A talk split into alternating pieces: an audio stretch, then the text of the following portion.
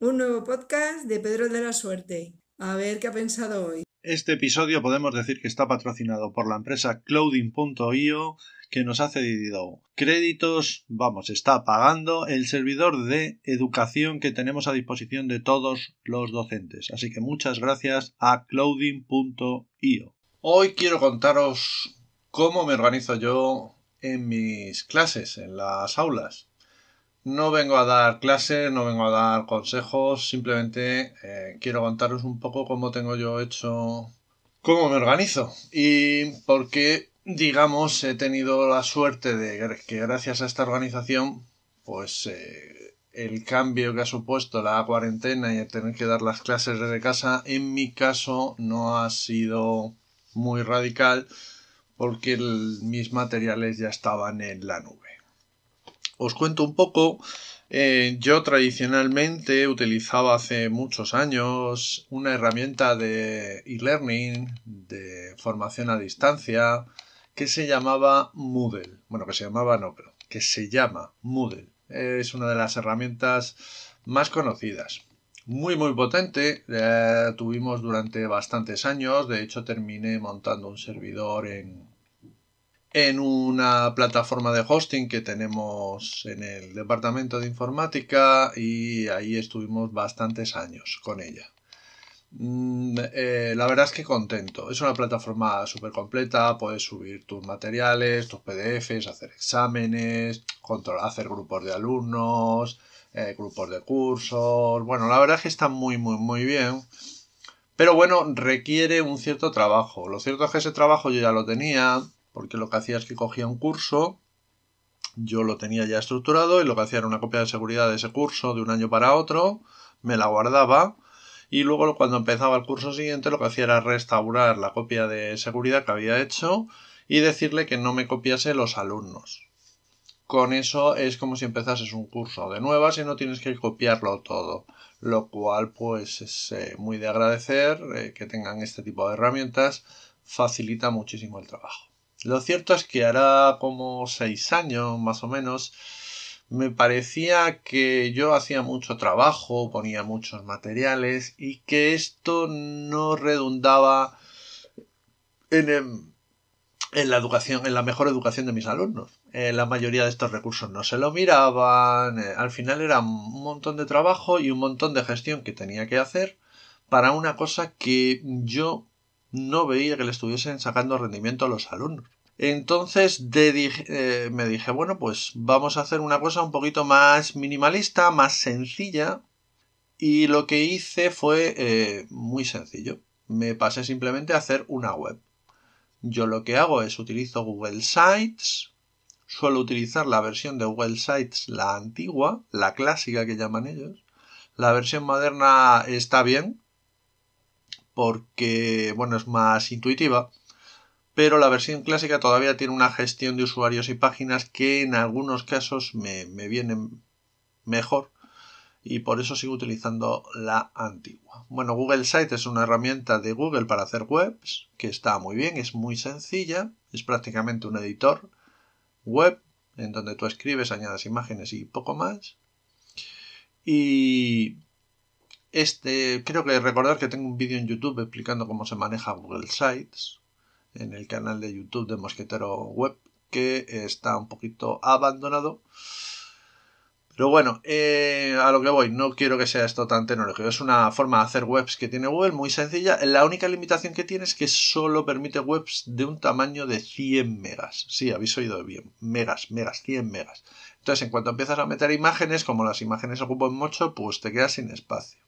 Aquí lo mejor es subir las imágenes a Google Drive y luego eh, incluirlas desde ahí, con lo cual lo que mete es un enlace y entonces no ocupan. O si no, pues utilizar cualquier herramienta que hay, tanto online como en local, para cualquier sistema operativo que te reduce el tamaño de las imágenes, ¿vale? Y imágenes que ocupan varios megas, pues te lo deja en unos cientos de K, evidentemente perdiendo algo de calidad. Pero bueno, como suelen ser capturas de pantalla, lo que yo suelo poner pues la reducción de calidad no suele ser eh, demasiado grave. Bueno, luego os digo, me pasé a, Google Sites Y así es como lo tengo. Eh, de varias de las asignaturas que yo tengo, tengo hecha una web. Las webs están abiertas, puede entrar cualquier persona y yo lo que les doy es el enlace a, a mis alumnos y estos pues lo que hacen es eh, entrar en la web y ahí están todos los materiales.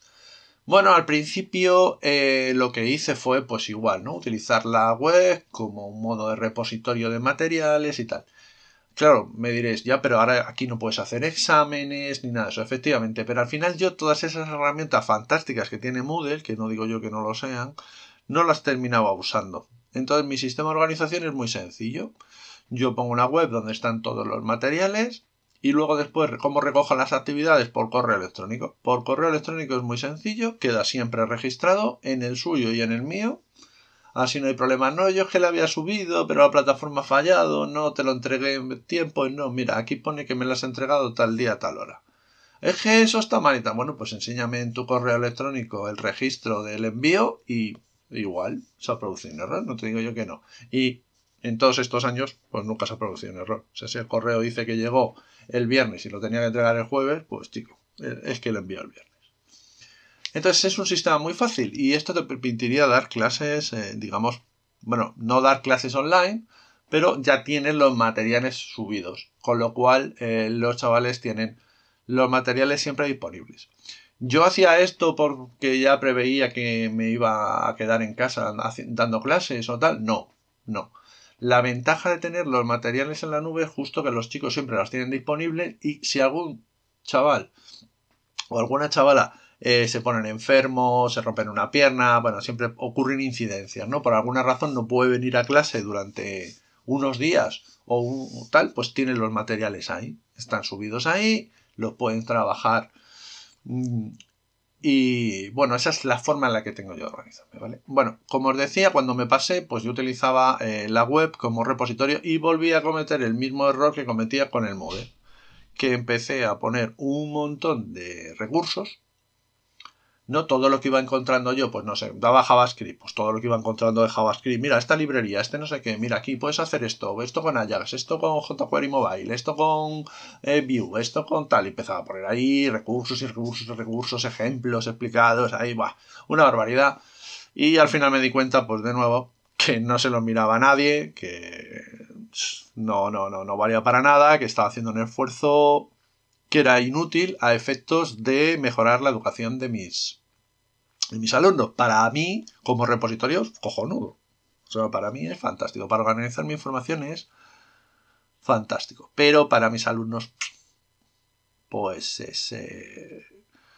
No se lo miran, vamos. No es que esté mal, yo creo que es genial, pero eh, no, le, no lo han usado. Entonces decidí darle un cambio de perspectiva y eh, seguir utilizando Google Sites, pero hacerlo minimalista. ¿Qué quiero decir con minimalista? En vez de poner un montón de, de, recursos ahí, lo que he hecho es muy sencillo. Abro una, una página o unas poquitas páginas, un par de ellas como mucho, en donde cuelgo lo que son los, los materiales, que suelen ser, pues dependiendo, que esto depende mucho de las asignaturas, ¿vale? Pero bueno, en general, pongo ahí en una página en donde hay 3, 4 enlaces a lo sumo, nomás, donde está, digamos, lo que podríamos llamar la teoría, los PDFs, lo que vamos a utilizar para dar las clases. Y luego lo que hago es crear un montón de páginas en donde están todas las actividades del curso, absolutamente todas, ¿vale? Y las tienen disponibles desde el primer día. Esto me permite en algunos cursos, ¿vale? En algunos cursos, sobre todo en segundo, en donde ya los chavales son bastante más independientes. Ellos tienen las prácticas desde el primer día y ellos se organizan, ¿vale? Yo ni siquiera pongo fechas, tienen que hacer las prácticas, las tienen ahí, les pongo hasta las soluciones, suelen ser soluciones eh, actualmente que han hecho otros compañeros suyos otros años, ¿vale? Eh, así ellos ven que son prácticas que se pueden hacer. Bueno, voy metiendo cambios y las soluciones no son exactamente las, las mismas de un año para otro, pero bueno, son muy muy parecidas, ellos lo pueden utilizar de guía y las tienen ahí y ellos me lo van entregando según ellos creen que les va saliendo bien, mal o regular. Eh, esto permite que ellos sean independientes, que trabajen en la organización. Bueno, está muy bien. ¿Problemas para el profe? Pues claro, que un alumno está haciendo la práctica 4, el otro está haciendo la práctica 7. Eh, bueno, sí, es complejo, no os voy a decir que no.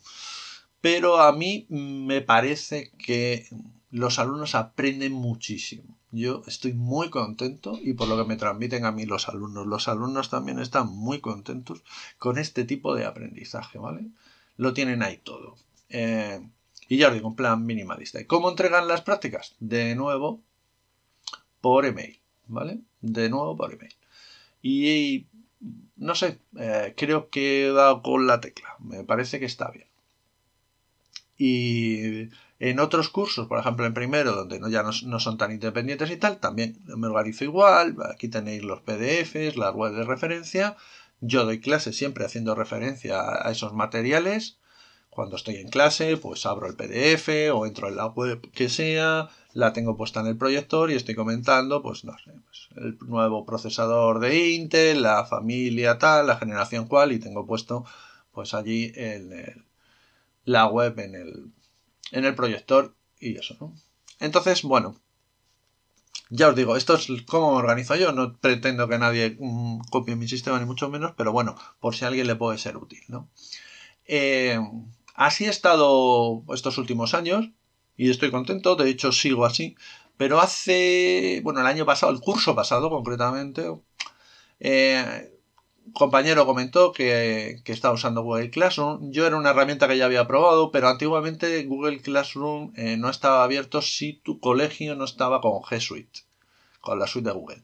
Y lo cierto es que eh, pues no sé, debe llevar ya unos años eh, abierto. Y dije, ah, pues mira, le voy a echar un vistazo. Bueno, tiene sus ventajas, tiene sus inconvenientes.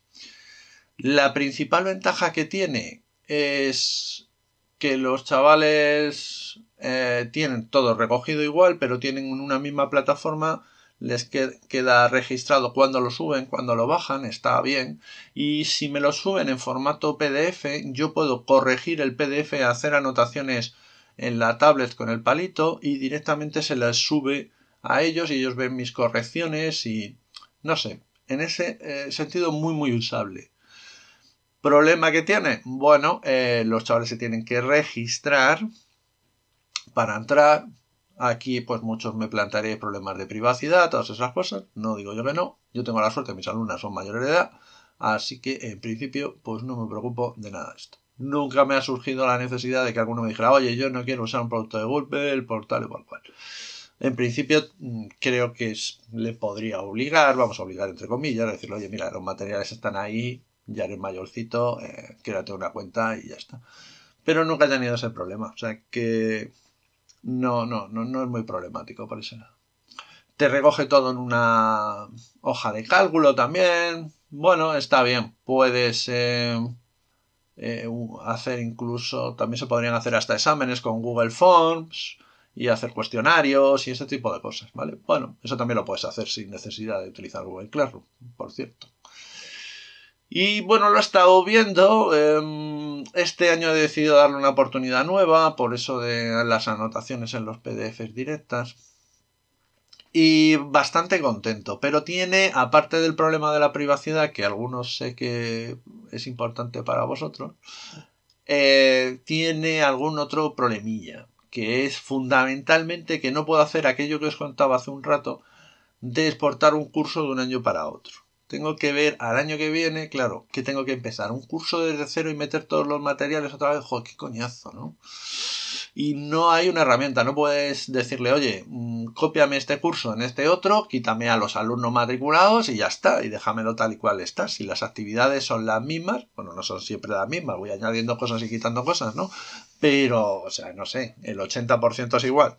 Joder, pues el 80% es un trabajo muy, muy importante, ¿no? Entonces, eso no me gusta de Google Classroom. Eso me tiene ahí un poco despistadillo. Y bueno, con algún curso utilizo esto de Google Classroom y con algún otro curso sigo utilizando Google Sites. Así que los estoy mezclando, bastante contento. Y ahora con esto del confinamiento que tenemos en casa y para dar clases en casa, claro, ¿qué pasa? Que a mí me ha resultado, digamos, muy sencillo. ¿Por qué? Pues los materiales los tienen los chavales. Es decir, eh, yo ahora estoy dando clases y estoy dando clases online. Utilizo, eh, como os voy a contar ahora después, un servidor que hemos montado para dar clases. Utilizo una herramienta que se llama Jitsi. ¿Vale? En esta herramienta Jitsi eh, es al final una videoconferencia, ¿de acuerdo? Se pueden utilizar otras herramientas. Bueno, he hecho eh, incluso algunos artículos recomendando varias herramientas de educación, ¿vale? si queréis os ponéis en contacto conmigo y os pondré en las notas del podcast un enlace donde tengo todo esto, ¿no? Em, luego ya os cuento lo del VPS de educación. El caso es que yo hago una videoconferencia, doy clases, los chavales me están viendo, yo comparto mi pantalla y no sé, pues por poneros la, la, que di el otro día, pues yo abro VirtualBox y estuvimos viendo cómo montar una VPN, pues cómo se instala, cómo se hace esto, y ellos lo están viendo, lo están viendo en pantalla, me hacen preguntas, oye, profe, no he entendido esto, profe, tal cosa. Eh, claro, a los alumnos también les cuesta, o sea, no solo los profesores tenemos problemas a la hora de dar clases online, que no estamos acostumbrados, sino que los chavales tampoco están acostumbrados a estar al otro lado y es todo como más descontrolado. No me ven, pues de vez en cuando hago una batida. Bueno, a ver, fulanito, dime qué tengo que hacer aquí. Y normalmente fulanito pues no está. Eh, aparece allí que como que está, pero, pero no está. Entonces, bueno, pues es una cosa que, en fin, claro, nos ha pillado a todos con el paso cambiado y que todo es mejorable desde el punto de vista del profe y por supuesto desde el punto de vista de los alumnos, ¿no? Pero lo que decía, entonces, ¿qué pasa? Yo hago las prácticas para que los chicos lo puedan hacer y después les digo, oye, mira, tenéis la práctica, lo que tenéis que hacer, lo tenéis ahí. Y ya lo tenía, o sea, no, no, no tengo que hacer nada nuevo. Bueno, he implementado algunos cambios, pero muy ligeros, ¿no? Muy, muy ligeros. Entonces e, e, ellos ya lo tenían ahí. Entonces ellos van ahí y dicen, a ver, ¿qué tengo que hacer en esta práctica? Ah, tengo que hacer montar tal y cual y no sé qué. Pues ah, ahí lo tienen, ¿no? Entonces, gracias a que ellos ya tenían los materiales disponibles, o los alumnos ya los tenían disponibles en la nube, pues chico, eh, eso ya lo tenía ganado. En cuanto a dar las clases online, pues eso, eh, yo utilizo Jitsi, pero podéis utilizar eh, Skype, podéis utilizar Hangouts. Hay muchas herramientas. Como las estamos utilizando todos a la vez ahora, pues van todas medio regular. Y bueno, pues igual tenéis que buscar a ver cuál se adapta mejor a, a vuestras necesidades, ¿no? Bien, Ah, ahora os quería comentar un poco lo que es el servidor este, ¿no? Pedro, nos has hablado de un servidor, ¿qué es ese servidor? Bueno, eh, previendo que se iban a caer las plataformas de las de las comunidades autónomas, ¿no? Todas las comunidades autónomas tienen una plataforma, unas mejores, otras peores pues yo preveía que se iban a caer, ¿no? Pues en cuanto que se fueron los chicos a casa y dijeron, no, hay, que utilizar la plataforma para seguir dando las clases, o bueno, para seguir dando las clases, para intentar eh, contactar con los alumnos, con las familias y tal, pues yo seguía dije, va, esto no está escalado y se va a caer fijo, ¿no? Y efectivamente fue lo que pasó.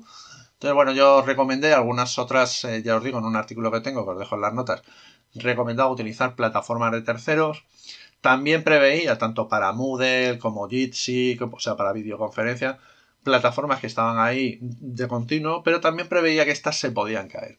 Entonces me ocurrió, dije, oye, ¿y por qué no montamos un servidor, no? Entonces, lancé una campaña a través de Twitter para ver si alguien me echaba una mano. Bueno, la respuesta fue fantástica, brutal, increíble y hubo un montón de gente dispuesta a echarme una mano y hubo una empresa, clouding.io, que dijo, oye, yo os, doy eh, créditos para que montéis el VPS. En principio nos dio unos pocos créditos para lanzar el proyecto. Lo lanzamos, esto fue el viernes 11, 13 de marzo yo creo, y yo quería lanzar el lunes siguiente ya, que era el primer día un poco en donde la gente, los docentes, iban a tener que ponerse en marcha. Quería lanzarlo y bueno, la gente estuvo fantástica. Hay gente trabajando en el servidor, hay gente trabajando en los Moodles, hay gente que simplemente responde dudas a gente que no es tecnológica, docentes que no son tecnológicos, maestros o profesores, ¿no?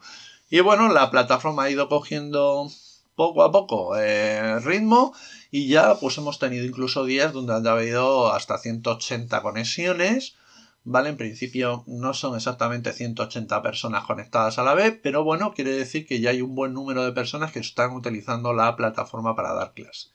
Os dejaré los enlaces a estas plataformas por si vosotros queréis usarlas o si por si las queréis dar a alguien, algún maestro, algún profe que dice, joder, me gustaría dar eh, clases, pero no sé un poco cómo hacerlo. Y ¿qué hemos montado? Pues hemos montado un Jitsi, el de videoconferencia, que es el servicio que se está usando fundamentalmente.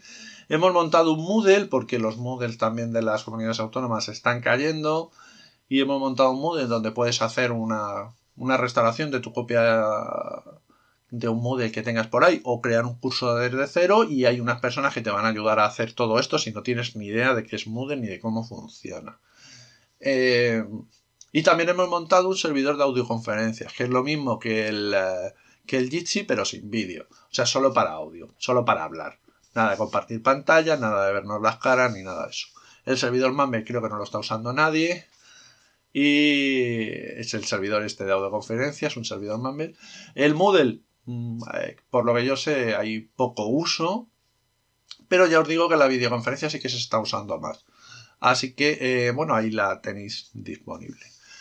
Yo espero que esto haga que reflexionemos un poquito sobre la educación, sobre la forma que tenemos de organizarnos y esperemos que las administraciones eh, mm, también reflexionen porque en mi opinión, repito, mi opinión, que no creo que sea especialmente buena, pero es simplemente una más, yo creo que debería de haber un cuerpo de profesores, de maestros, es decir, una serie de compañeros que deberían de dedicarse a hacer los materiales y a recopilarlos, porque hoy en día hay muchos materiales, muchos vídeos, mucho tal.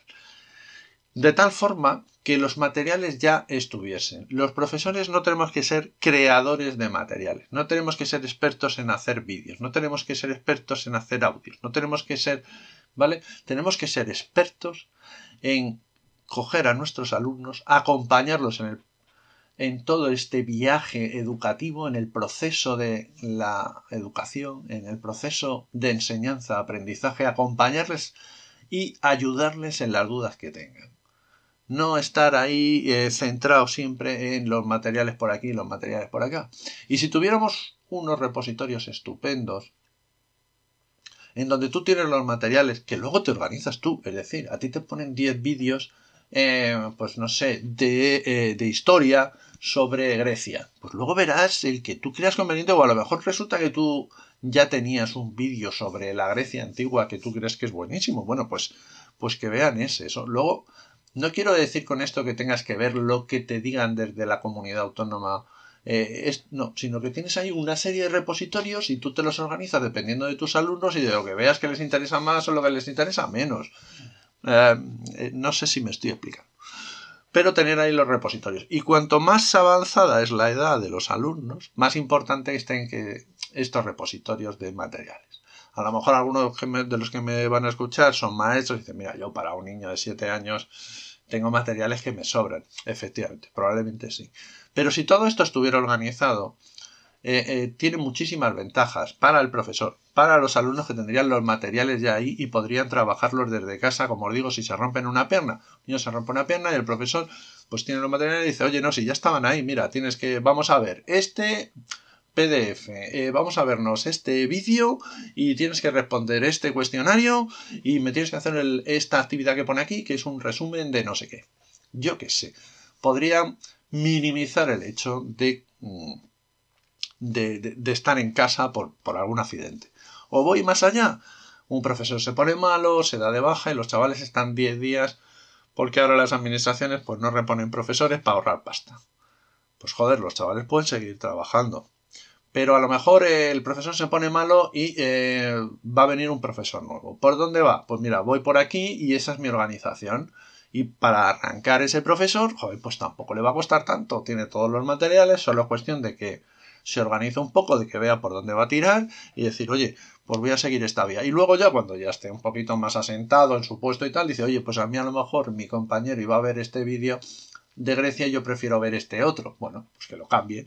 Pero lo tiene todo ahí, no tiene que estar buscando, voy a ver este vídeo no me gusta, voy a buscar uno yo mejor o peor, haciéndose él un vídeo recopilando vídeos de por ahí, ¿no? Em, no sé.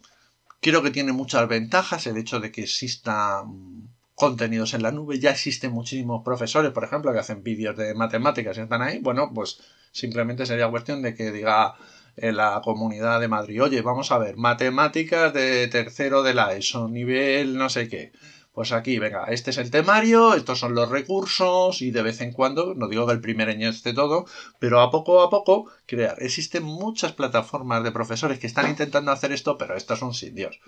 En unos por aquí, unos lo están haciendo por un lado, otros por otro, y al final esto, joder, tiene que estar centralizado y la mejor forma de centralizarlo, joder, ¿dónde es? Pues en la administración educativa para la que das clase. Es así de sencillo, o así lo veo yo. Igual estoy muy equivocado.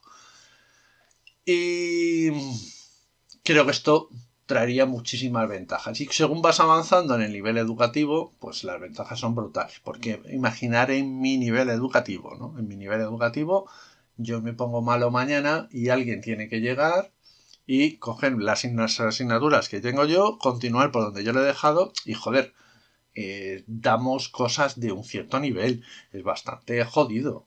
¿vale? Yo que sé, estás dando ahí una cosa de JavaScript un poquito ya avanzada y te tiene que venir alguien que sepa de JavaScript, que mire, y, tú no tienes materiales, no tienes nada, no. Entonces tiene que empezar casi de cero, claro, cuando se empieza a enterar de qué va el rollo, pues los chavales han estado un montón de días de clase. Sin embargo, si tenemos todos los materiales y tal, pues oye, mira, me he puesto malo, me iba por este apartado, ahí tienes los ejercicios, ahí tienes las actividades resueltas y si me descuidas le dices, mira, ahí tienes los exámenes que he hecho otros años. Sería ideal. Pero si lo centraliza la, la administración, pues mucho mejor, ¿no? Mucho, mucho, mucho mejor. No sé, organizar un poquito la educación creo que estaría bien y creo que no supone más gastos, sinceramente y creo que es una cosa que las administraciones deberían hacer mirar. ¿Qué ocurre? Que esto no da votos. No da votos porque, en mi opinión, la educación no importa una mierda. Importa que rellenemos muchos papeles y que parezca que hacemos muy buen trabajo, pero no importa lo que hacemos dentro del aula. Y ese es el problema, que lo que debería importar es lo que hacemos dentro del aula cómo atendemos a nuestros alumnos, cómo les guiamos. Eso es lo que tenemos que ser los docentes, unas guías en el proceso este de la enseñanza-aprendizaje y que mm, ayudemos a que cada uno crezca, cada alumno, cada alumna crezcan, ¿vale? A su ritmo, porque cada uno tiene un ritmo y nosotros tenemos que estar ahí para ayudarles, para ayudarles, y cada uno a su ritmo, claro. Bueno, no sé, esto es como me organizo yo, estas son mis ideas, probablemente muchas de ellas absurdas, pero son las mías, tan buenas y tan malas como cualquier otra. Eh, lo dejo por aquí. Recordad que esto es de sospechosos habituales. Adiós, chao, chao. Este podcast forma parte de la red de podcasts sospechosos habituales. Suscríbete a la red y tienes audios de diversas temáticas. Nos oímos en el próximo episodio.